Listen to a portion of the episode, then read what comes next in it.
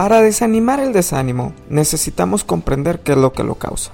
Muchas veces llegamos a ese punto donde no tenemos ánimo para seguir avanzando, pero es porque hemos dejado entrar pensamientos que no precisamente provienen de parte de Dios, pero tienen que ver con Él.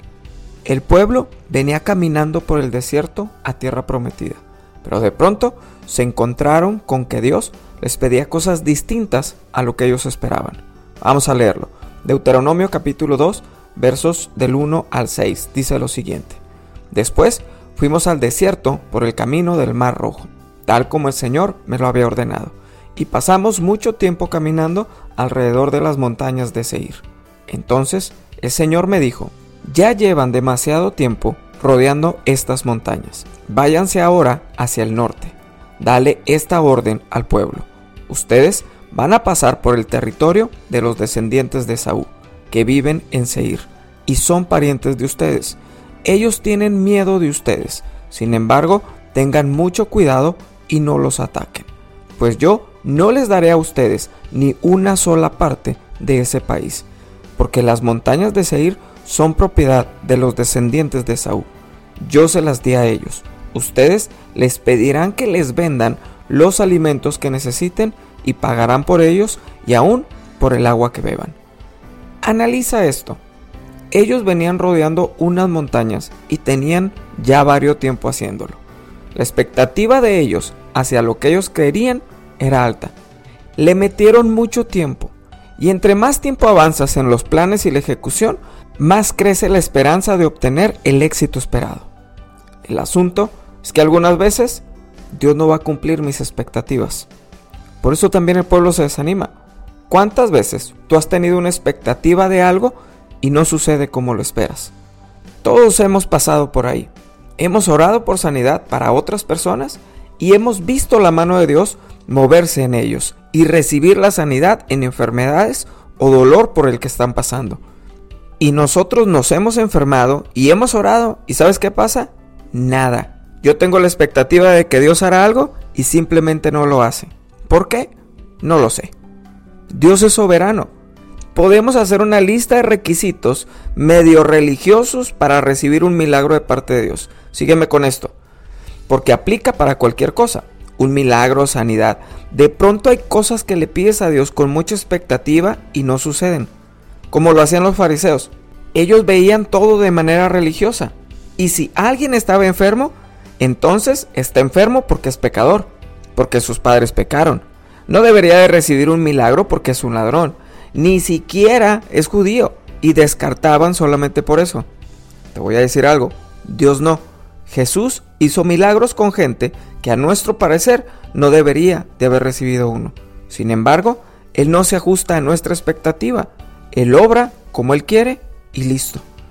He visto personas consagradas a Dios de manera radical, con una relación profunda, y no recibir el milagro que llevan pidiéndole a Dios por años.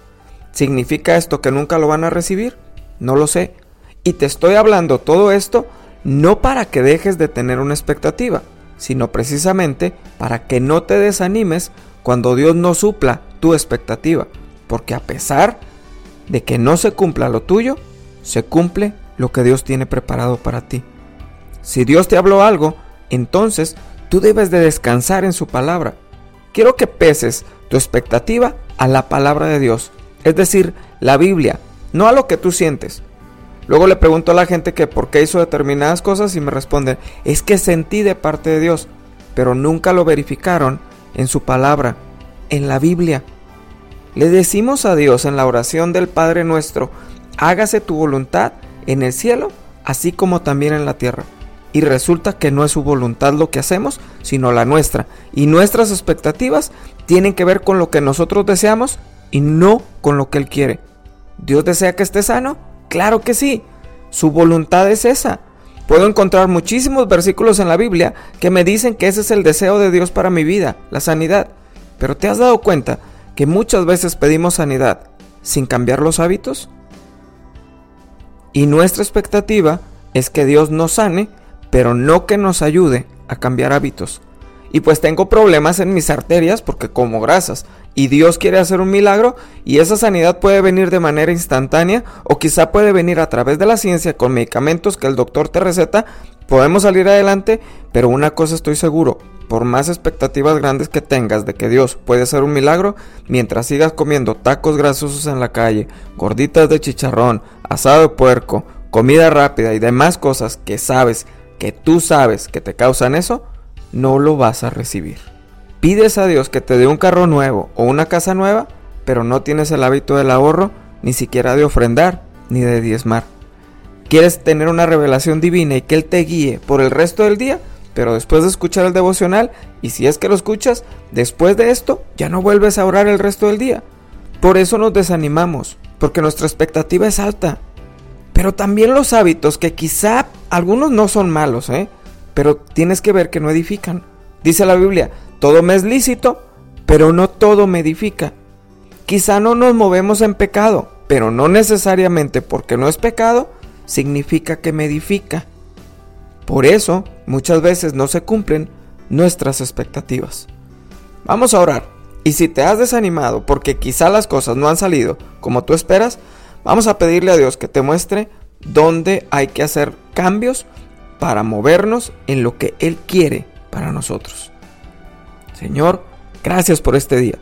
Gracias por cada persona que me escucha hoy y anhela animar su espíritu y su vida a través de tu palabra. Padre, revélanos cuáles son esas expectativas que quizá no sean malas para nuestra vida, pero no se adaptan a tu propósito, o quizá todos esos malos hábitos que no nos permiten avanzar. Espíritu Santo, te pido este día que nos muestres todos esos vicios ocultos en nuestra vida que nos mantienen atados. Y por el mismo caso elevar nuestras expectativas, luego nos desanimamos sin darnos cuenta que no es un asunto que tú no quieras hacer algo en favor de nosotros, sino que esos vicios ocultos o malos hábitos nos están alejando del milagro esperado. Sé que cada persona tiene necesidades diferentes, es por eso que te pido que tú nos reveles lo que cada uno necesita y seas tú redarguyendo el corazón para encontrar tu propósito diariamente. Gracias por este día, porque vendrán vientos de victoria para cada uno de nosotros. Bendice esta semana en gran manera y glorifícate nuestra vida. Muchas gracias Espíritu Santo. Amén y amén. Gracias por escuchar este devocional. Te bendigo en gran manera. Gracias a todos los que están dando like en la página TDF Monterrey. Gracias por comentar. Me bendice mucho leer cada uno de los comentarios. Gracias a todos los que están compartiendo la publicación. Te bendigo. Te mando un fuerte abrazo. Yo soy el pastor Carlos López. Nos escuchamos mañana.